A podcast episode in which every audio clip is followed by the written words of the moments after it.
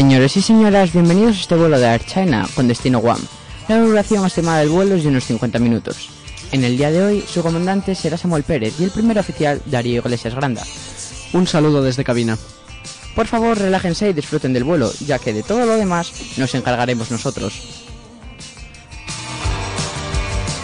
Desde cabina le recomendamos que se mantengan a la escucha, porque despegamos.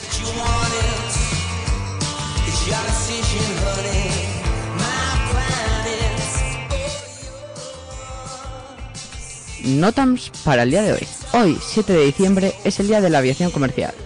El Día Internacional de la Aviación Civil se celebra mundialmente el 7 de diciembre. En 1997, la Asamblea General de las Naciones Unidas lo proclamó oficialmente. Su propósito es generar y fortalecer la conciencia mundial sobre la importancia de la aviación civil para el desarrollo social y económico de los Estados y del papel de la Organización de Aviación Civil Internacional, OACI, la promoción de la seguridad, la eficiencia y la regularidad del transporte aéreo internacional. Ese día se conmemora también la creación de la OACI en 1944.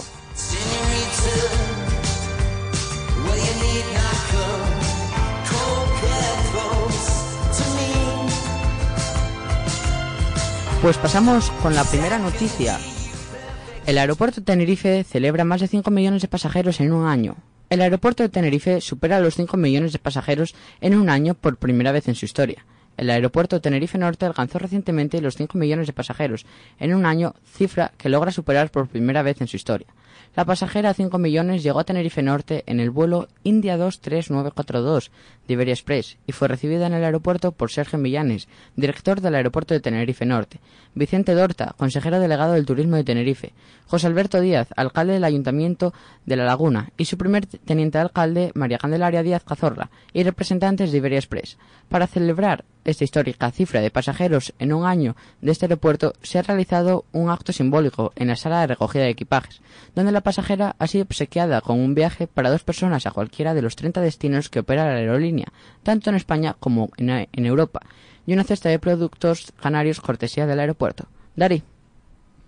Bueno, eh, pues es un aeropuerto muy grande que recibe un montón de, de vuelos al día que, está todavía creciendo a pesar de que ya lleva muchos años abierto y eso es un buen síntoma para la economía de Canarias, eso está bien.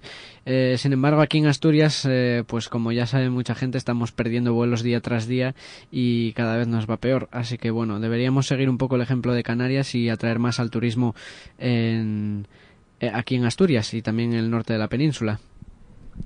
Pues sí, tienes toda la razón. Pues seguimos. Memorando de Lockheed Martin y Airbus sobre reabastecimiento aéreo. Madrid, España.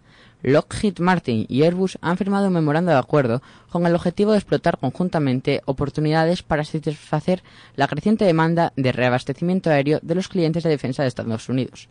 Ambas compañías tienen la intención de ofrecer servicios de repostaje aéreo para abordar posibles deficiencias de capacidad identificadas y para satisfacer las necesidades de la nueva generación de aviones cisterna, capaces de operar en los difíciles entornos del futuro espacio de batalla. Para nuestros clientes es esencial disponer de un repostaje aéreo fiable y modernizado para poder mantener su alcance mundial y su ventaja estratégica, ha afirmado Marilyn Gerson, presidenta y CEO de Lockheed Martin. Al combinar la innovación y la experiencia de Airbus y Lockheed Martin, estamos bien posicionados para proporcionar a la Fuerza Aérea de los Estados Unidos y a sus aliados en todo el mundo las soluciones avanzadas de reabastecimiento de combustible que necesitan para hacer frente a los retos de seguridad del siglo XXI. Bueno, Lockheed Martin era una compañía que hasta hace poco pues poco se hablaba de ella hasta que sacó el F-22 allá por el 97 más o menos eh, no estaba muy sí que era una compañía que con gran potencial que tenía seguía produciendo muchos aviones y que era la usada por el ejército de los Estados Unidos según tengo entendido. Y ahora con este memorando pues me parece que es una nueva oportunidad de crecimiento para la compañía tanto para Airbus como para Lockheed Martin aunque Airbus como a diferencia de, de Lockheed Martin como tiene mercado civil, pues estaba creciendo ya también en los últimos años, lo que incrementará su crecimiento, pero tampoco de forma exponencial como si podría hacerlo con Lockheed Martin. Perfecto, seguimos. épico desfile aéreo de aviones comerciales en los Emiratos Árabes. Dubai, Abu Dhabi, Sharjah. Emiratos eh, Emirates, Etihad, Fly Dubai, Al Arabia y Al Fursan han tomado hoy el cielo al unísono para celebrar el 47 Día Nacional de los Emiratos Árabes Unidos y para conmemorar el legado y los valores de su Alteza, el jeque, Zayed, padre fundador de los Emiratos Árabes Unidos. Este desfile de aviones puntero a escala mundial representa un hito en la aviación civil de Emiratos Árabes Unidos y ha contado con más de 11 aviones, un Boeing 737 MAX 8 de Fly Dubai, Zayed 1, un Airbus A320 de Arabia, Zayed 2, un Airbus A380 de Jet Airways, Zayed 3 y un Airbus A380 de Emirates Airlines, Zayed 4, así como siete jets de, la de acrobacias del Fursan, de la Fuerza Aérea de los Emiratos Árabes Unidos. Todos los aviones comerciales dentro de la formación llevaban adhesivos ornamentales del año del Zayed. Además, es la primera ocasión en la que esta combinación única de aviones vuela en formación. Los comandantes de los aviones fueron el capitán Adrian Smith, de Fly Dubai, Nadjet Al-Hamad de Arabia, el capitán Richard Dyson de Fiat y el capitán Abbas Saba de Emirates Airlines. El equipo del Fursan voló bajo la dirección del teniente coronel Nasser Al-Olbaldi. Bueno, pues eh, sí que es verdad que hubo una gran celebración ahí por el 47, si no me equivoco, eh, aniversario de los Emiratos Árabes Unidos, que sin duda es un hito para la historia de la zona, o sea, de la zona del Golfo, porque hasta entonces eran un país muy grande, Arabia Saudí, y un montón de estados pequeños, Yemen, Omán y todos lo que hoy son los Emiratos Árabes Unidos, que si no me equivoco eran más de 20 países. Eh, bueno, era un poco como los reinos de taifas aquí en España en, el siglo X y, tal. Entonces, eh, es un paso adelante, fue un paso adelante la formación de los Emiratos Árabes Unidos y sí que tengo me consta que hubo una gran celebración por este 47 aniversario y si la hubo en un 47 aniversario en un 50 pues me imagino que, será mucho mayor y, espero que vayan más aviones porque siempre cuando las celebraciones vienen acompañadas de aviones son mucho más interesantes por lo menos para, para nosotros, la gente que nos gusta la aviación, ¿verdad Samu? Sí, y bueno, como bien dices, Ari, en Emiratos Árabes Unidos no suelen escatimar en gastos, entonces si ya para este 47 día han decidido organizar esta pasada, que es si no la habéis visto os recomiendo que la veáis porque es precioso ver los dos el 737 el A320 y los dos A380 junto a los siete jets acrobáticos verla está genial entonces a ver con qué nos deparan para el 50 cumpleaños Italia es la primera en Europa en tener una flota F-35 Alfa declarada inicialmente operativa Améndola, Italia. El 30 de noviembre, la Fuerza Aérea Italiana declaró que su flota F-35 Alpha Lightning II podía comenzar a operar, lo que convierte a esta fuerza en la primera en Europa en alcanzar la marca. Italia tiene la intención de adquirir un total de 90 aviones F-35. La Fuerza Aérea del país, Aeronáutica Militare, planea comprar 60 aviones F-35 Alpha convencionales de despegue y aterrizaje. Luego, la 15 aviones F-35 Bravo de despegue y aterrizaje corto, STUBOT, mientras que la Marina, Marina Militare, está planeando adquirir 15 Sierra Tango Oscar Víctor Lima F-35 Bravo. El logro fue comunicado formalmente durante el cuarto curso del vuelo del programa de liderazgo táctico afiliado a la OTAN en la base aérea de Amendola, en Italia, por el jefe de la Fuerza Aérea de Italia, el general Alberto Rosso. Un día importante para la Fuerza Aérea Italiana, el primero en Europa en alcanzar la capacidad operativa inicial del F-35, dijo. Los F-35 Norden son para reemplazar los 253 Tornado Panavia de Italia, AMAX Fighter Bombers y los Alpha Victor 8 Bravo Harriers. Italia alberga la única instalación final de ensamblaje y verificación para el F-35 fuera de los Estados Unidos. La instalación también funciona como Centro Europeo de Excelencia de Mantenimiento, Reparación y Revisión y Actualización. Cabe recordar también que España está planeando adquirir F-35 para reemplazar los actuales también eh, Harriers y algún F-18. Pues seguimos. Feliz cumpleaños KLM. La aerolínea holandesa cumple 99 años. Ámsterdam, Holanda. La aerolínea holandesa KLM Royal Dutch Airlines celebró sus 99 años el pasado 7 de octubre de 2018. KLM es la aerolínea más antigua del mundo. También da, su nombre al servicio internacional programado más antiguo operado por cualquier aerolínea con el mismo nombre. En 1920 realizó sus primeros vuelos regulares entre Ámsterdam y Londres, servicio que continúa brindando hasta el presente. En 1960, KLM adquirió sus primeros aviones y el primer Boeing 747 hizo su aparición en 1971. En 2004, KLM se fusionó con Air France, pero KLM aún vuela alrededor del mundo con su propio nombre familiar. Hoy en día, con la flota actual de 120 aviones, incluidos 29 Boeing 777, 19 Dreamliners y con un total de 145 destinos. Bueno, sin duda es un, es un hito en la aviación en general porque una compañía es la compañía más antigua del mundo, según tengo entendido, y 99 años no se cumplen todos los días.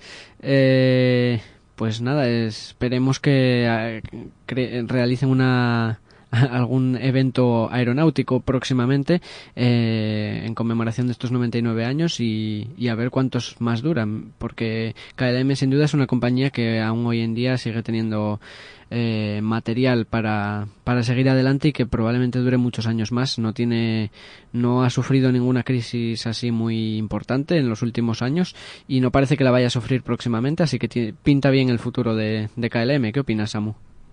Sí, bueno, lo que dices de la celebración, KLM siempre es una aerolínea muy abierta a organizar eventos mm, que sigue fielmente la, la idea de algunas aerolíneas de hay que promulgar la aviación, entonces siempre se dista y propone eso, realizar actividades en Amsterdam Schiphol, el aeropuerto base de GLM, y seguro que hará alguna libre especial, aunque a lo mejor espera a los 100 años, que será el año que viene, para realizar el, eso, la fiesta colofón de, del primer siglo de andadura de esta aerolínea. Pues seguimos. Jung convierte los asientos de sus A340 en una zona de juegos y descanso para niños. Jung innova en los asientos de vuelos de largo alcance, haciéndolos modulables, capaces de transformarse en una cama o en una zona de juegos para niños. Jung ha añadido en algunas de sus filas de cuatro asientos del Airbus A340 una nueva innovación. Desde el mes de noviembre, estos asientos se pueden transformar en dos asientos contiguos que simulen la zona de juegos o en un espacio de descanso para dos niños.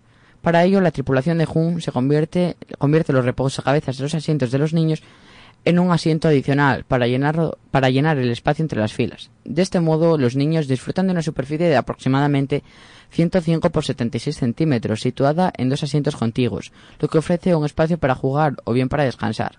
La tripulación también facilita un sobrecolchón para simular el descanso de una cama y una extensión del cinturón de seguridad.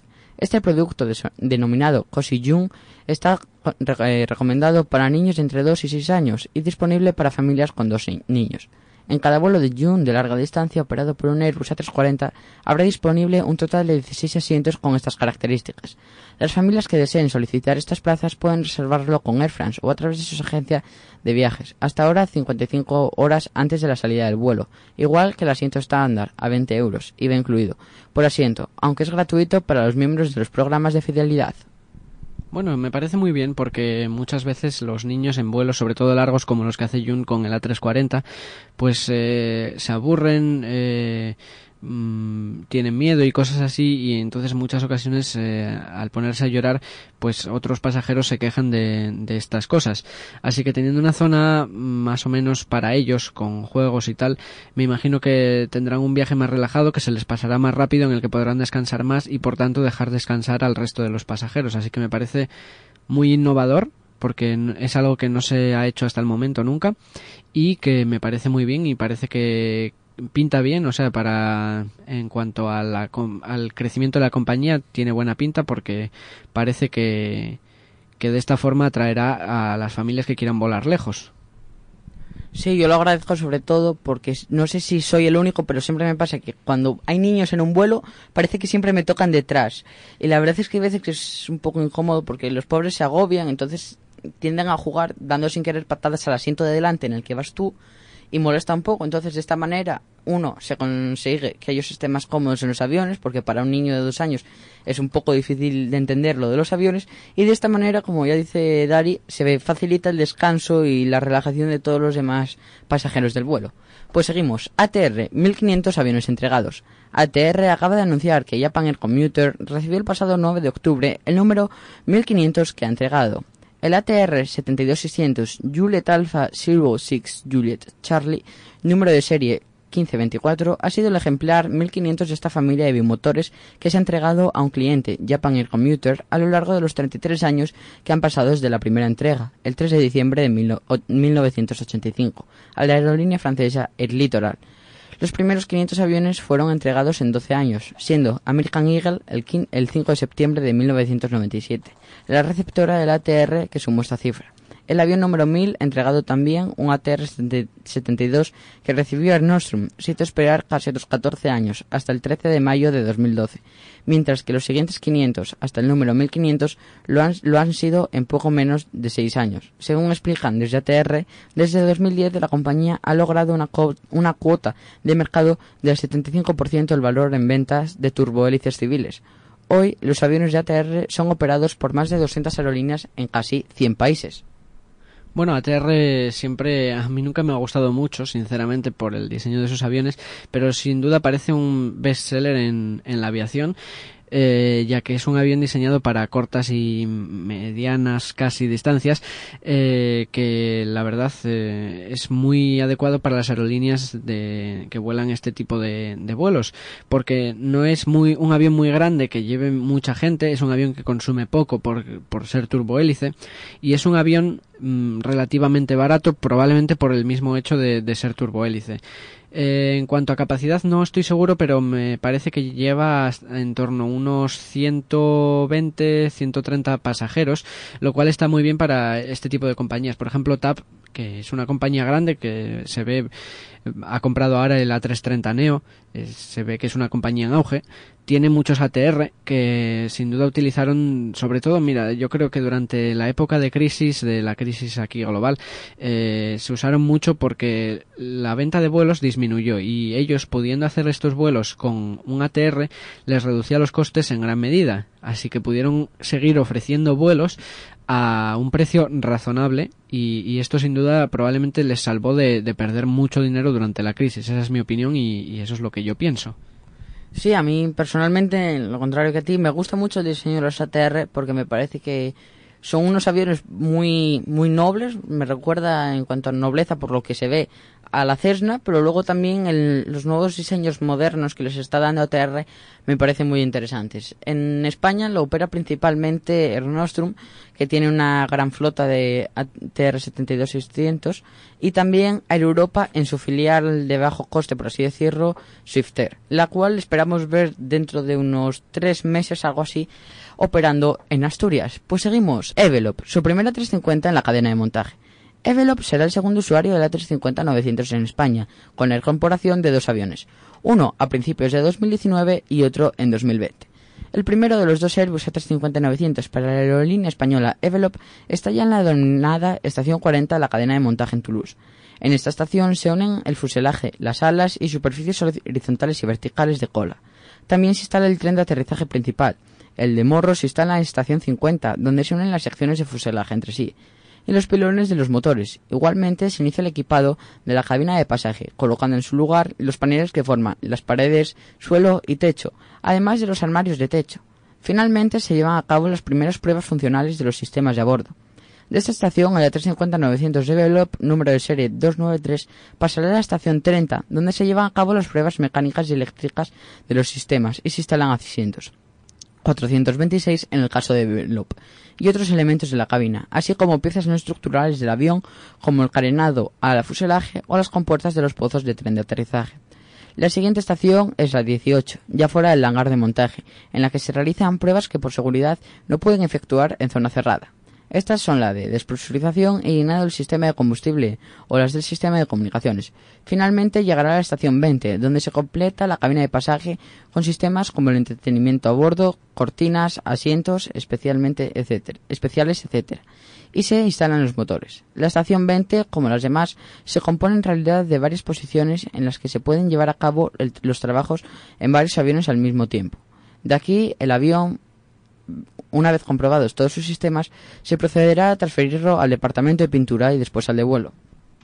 Bueno, Evelop, que siempre parecía una compañía así digamos, eh, de bajo coste de estas malas, eh, sin duda está gastando mucho dinero en la adquisición de, de un Airbus A350 porque eh, es obvio que un Airbus A350 no es barato. Sin duda es un gran paso para la compañía que probablemente dé lugar a, un, a, un, gran crecimiento y que probablemente les dé más fama y más reconocimiento en las aerolíneas, en el mundo aeronáutico español. Y esto eh, ayudará a, a, que siga teniendo buenos números y, que pueda seguir creciendo porque es una compañía que tiene relativamente pocos años. Sin duda a mí me gustaría volar en el, en el A350 de Evelop, bueno, en el de Iberia también no me importaría, pero el de Evelop que se ve que están que se han desembolsado una gran cantidad en, en este proyecto porque no es lo mismo gastarse este dinero para Iberia que gastarse este dinero en, eh, para los, las personas de Evelop. Sí, además Evelop es, una compañía que no tiene un gran volumen de, aviones. Sí que es cierto que tiene varios A320, el A330, pero bueno, ha sido un gran paso decir, vamos a implementar el, el A350 en, nuestros en nuestras filas. Seguimos. Royal Air Maroc se une a One World. Royal Air Maroc ha sido aceptada como nuevo, nuevo miembro de la alianza One World, la primera nueva aerolínea en unirse en seis años. La aerolínea marroquí Royal Air Maroc, RAM, será miembro de pleno derecho de la alianza World a mediados de 2020, una vez haya adaptado a los procedimientos de esta según han decidido los presidentes de las tres aerolíneas que la integran durante su reunión anual de gobierno. Su subsidiaria Royal Air Maroc Express tendrá el estatus de aerolínea asociada. Con esta decisión, RAM será la primera aerolínea africana en la alianza, si bien la sudafricana Comair, que opera como franquicia British Airways, es también asociada. En 2017, RAM transportó 7,3 millones de pasajeros, con 55 aviones, a 94 destinos en 49 países en tres continentes. Esta red supondrá sumar 34 nuevas ciudades y 21 países a la red de One World, que sumará 1.069 aeropuertos servidos en 178 países. Su facturación en 2017 llegó a los 1.700 millones de dólares, con un beneficio de 48,5 millones de dólares. Su plantilla la forman 5.413 empleados. RAM está además desarrollando un plan de cinco años de expansión, al final del cual espera transportar 13 millones de pasajeros anuales entre 121 destinos en 69 países, 15 destinos y nuevos 9 países más que los actuales, destinos que también serán nuevos para One World. Bueno, sin duda es un gran paso para, para One World, que, como has dicho, llevaba seis años sin admitir un nuevo miembro. Y para Royal Air Maroc, por supuesto, es un otro gran paso, porque Royal Air Maroc, si no estoy en lo si no estoy erróneo, o sea, si no, estoy diciendo algo incorrecto, no estaba en ningún grupo de, de compañías hasta, hasta el momento. Y ahora está estar dentro de, de, un grupo como lo es One World, que sin duda es uno de los líderes, pues le, ayudará a, crecer y a ser más conocida en el mundo y, esto ayudará a que más personas mm, pues vuelen con Royal Air Maroc que sin duda no es, no es una mala compañía y, bueno estando en Marruecos probablemente tenga unos precios más baratos de los que lo pueden tener las compañías en, en países como eh, de Europa o eh, América.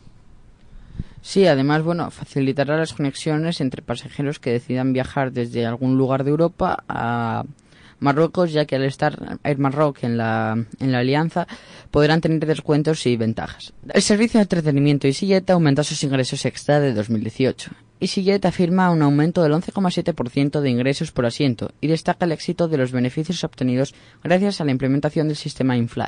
La plataforma de entretenimiento a bordo de EasyJet anunció los resultados de su balance anual financiero que finalizó el 30 de septiembre de 2018, en el que califica de exitosos los ingresos extra obtenidos en el informe de resultados incluye un análisis del sistema de entretenimiento InFly, instalado hace un año en cinco de sus aviones, como uno de los puntos claves que ha contribuido a la mejora de los beneficios adicionales de la compañía.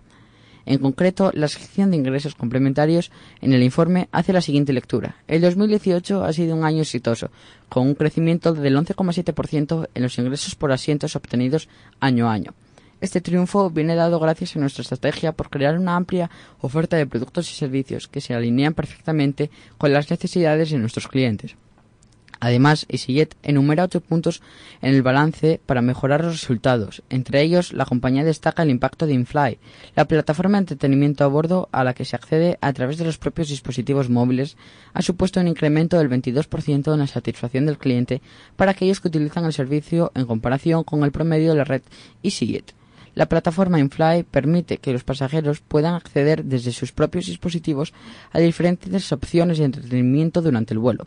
Durante este año, algunos de los productos disponibles han sido las películas ganadoras del, Oscar en 2018, La forma del agua y tres anuncios a las afueras, o famosas series de televisión como Modern Family. Además, la plataforma incluye cabeceras de prensa como Financial Times, Bloomerang, Le Figaro, Euronews, The Times y otros periódicos internacionales, y revistas de estilo de vida como Elle, Rolling Stone, National Geographic Traveler y muchos más. Bueno, y ahora vamos a, a pasar con las noticias dentro de un minuto, así que nos vemos con las noticias.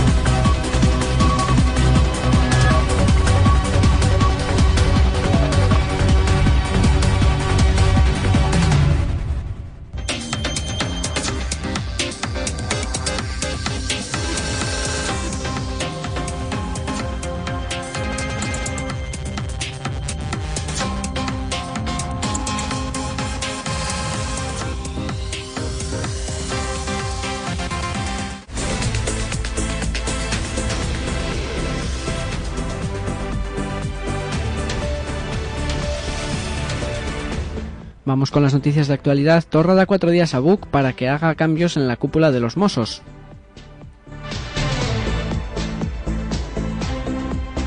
La Fiscalía de Navarra pide el ingreso en prisión de La Manada.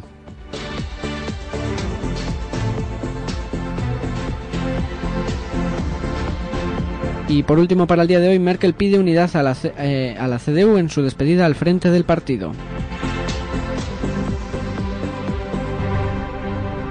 Vamos con el primer asunto. Torra da cuatro días a Buc para que haga cambios en la cúpula de los Mossos. El presidente de la Generalitat, Kim Torra, ha dado cuatro días al consejero del Interior, Miquel Buc, para que haga cambios en la cúpula de los Mossos. La exigencia se produce a raíz de las cargas de este jueves de los Mossos en Girona y en Tarrasa para evitar que manifestantes independentistas intentasen boicotear una marcha de Vox y se saltasen el cordón policial que trataba de impedir el encuentro de los dos grupos.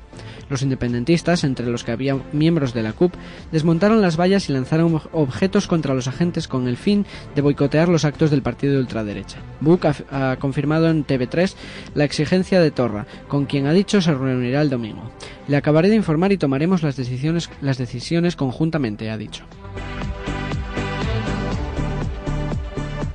Segundo asunto, la Fiscalía de Navarra pide el ingreso en prisión de la manada. La Fiscalía de Navarra ha solicitado este viernes a la sección segunda de la Audiencia Provincial el ingreso en prisión de los cinco miembros de la manada, una vez que el Tribunal Superior de Justicia de Navarra ha confirmado la condena de todos ellos como autores de un delito continuado de abuso sexual con prevalimiento. En un comunicado solicita que los cinco condenados comparezcan ante el Tribunal de Pamplona.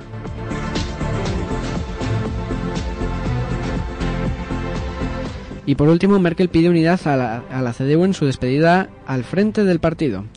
Eh, habló Angela Merkel y la sala del Palacio de Congresos de Hamburgo la despidió en pie con nueve minutos largos de aplausos. La política que ha dirigido con firmeza la centroderecha alemana durante 18 años ha dicho adiós a su partido. Ha llegado el momento de pasar a una nueva etapa, dijo la canciller, que planea continuar como canciller de Alemania hasta 2021. Eh, Gracias, jefa, se leía en uno de los carteles naranjas que llenaron este viernes la sala en la que se celebraba el, el Congreso del partido deja de ser presidenta de la Unión Demócrata Cristiana, CDU, un partido dividido que este viernes elige a su sucesor y que atraviesa horas bajas, con una evidente pérdida de apoyos y presionado a la presionando a la derecha por la irrupción de la extrema derecha. Deseo que salgamos motivados y unidos de este partido. Confío en que lo conseguiremos, dijo la canciller en su intervención, previa al discurso de los dos hombres y la mujer que aspiran a sucederla.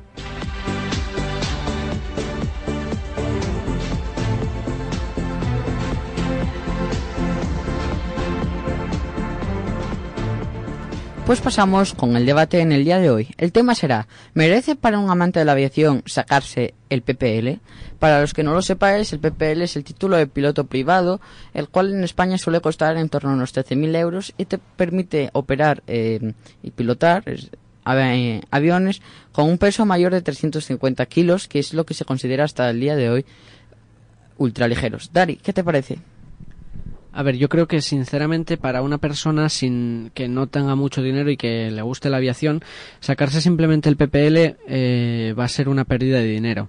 Pero para una persona que se quiera dedicar a la aviación como profesión, como tú y yo, por ejemplo, eh, sí que le conviene a la hora de realizar posteriormente sus estudios de ATPL, porque si decides hacer el, el, ATPL directamente, es probable, o sea, es seguro que vas a obtener el PPL eh, durante los años de estudio.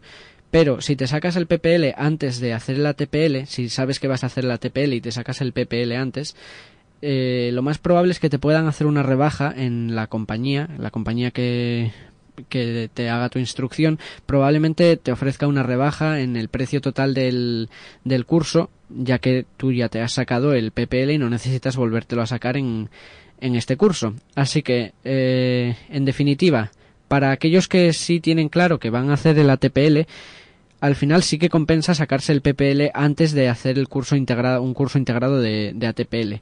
Y para aquellos que no quieren dedicarse a la aviación como profesión, eh, casi vale más el sacarse el ULM de ultraligeros para poder volar aviones que, que son más pequeños y más ligeros como su propio nombre indica.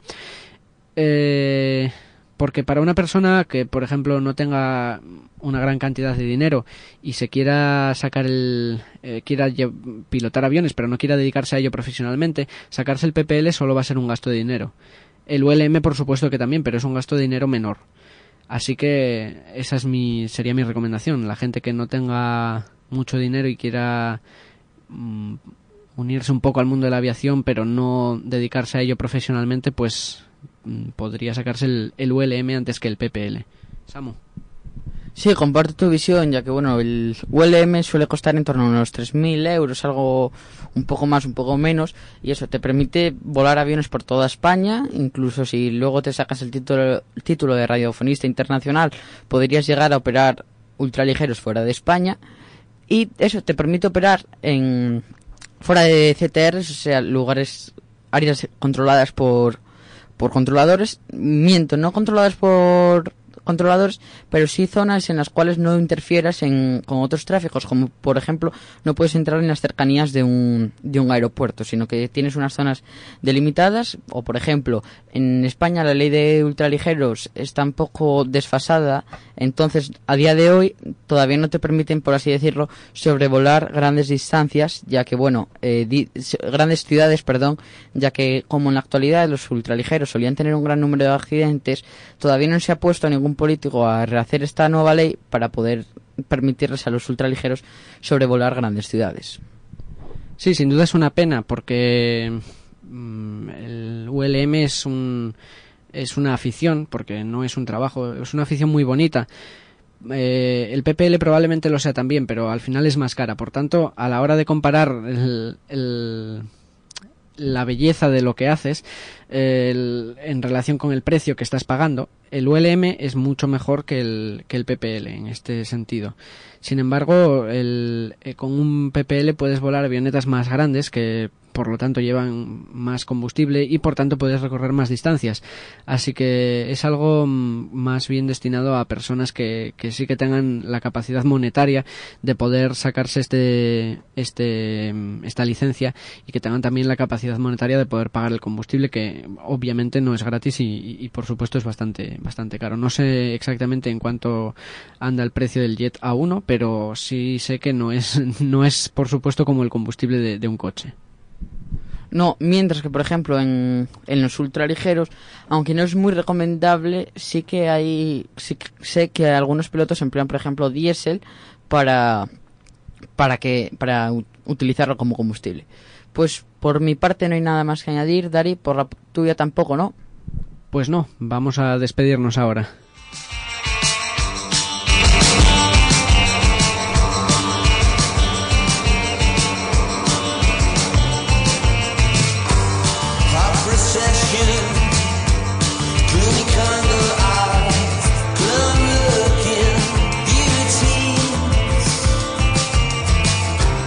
Pues señoras y señores, desgraciadamente este vuelo ha llegado a su fin. Esperamos que haya sido de su agrado y esperamos verlos de pronto también en nuestros asientos. Así que por parte del comandante, un saludo. Y por parte del primer oficial, les deseo que tengan una buena estancia en Guam.